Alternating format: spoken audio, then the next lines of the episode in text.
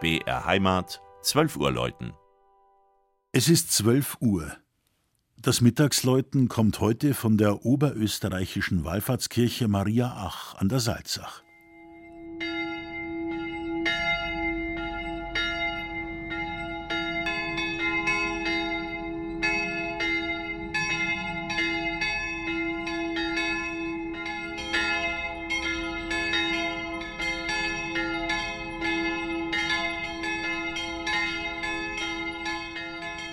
Der Legende nach hat sich die Gottesmutter ihr Kirchlein an der Salzach regelrecht ertrotzt.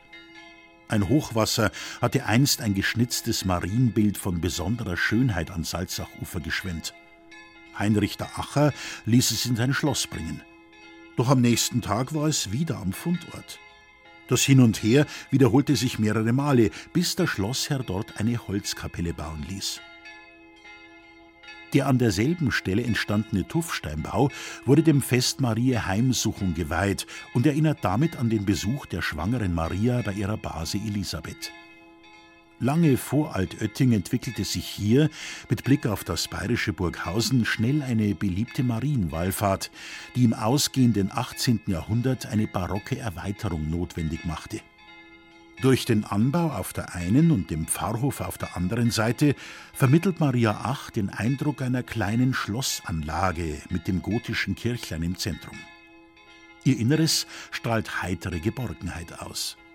Der Baumeister Johann Konrad Schaffner aus Burghausen hatte sich die Rokokokirche im benachbarten Marienberg zum Vorbild genommen. Die dominierenden Farben Weiß, Gelb und Gold. Deckenfresken und Altarbilder aus der Hand des Meisters della Croce. Der schlanke Turm trägt drei Glocken, die 1946 in St. Florian gegossen wurden und auf E, Gis und H klingen. Sie werden noch heute per Hand geläutet. Politisch gehört Maria Ach zur Innviertler Gemeinde Hochburg Ach. Ebenso der Weiler Unterweizberg. Hier kam 1787 Franz Xaver Gruber auf die Welt der Sohn eines Leinenwebers, hat die Melodie des Liedes Stille Nacht, Heilige Nacht geschaffen, das vor 100 Jahren am Heiligen Abend 1818 30 Kilometer Salzach aufwärts in Oberndorf zum ersten Mal gesungen wurde. Das Mittagsläuten aus Hochburg Ach von Susanne Zimmer. Gelesen hat Christian Jungwirth.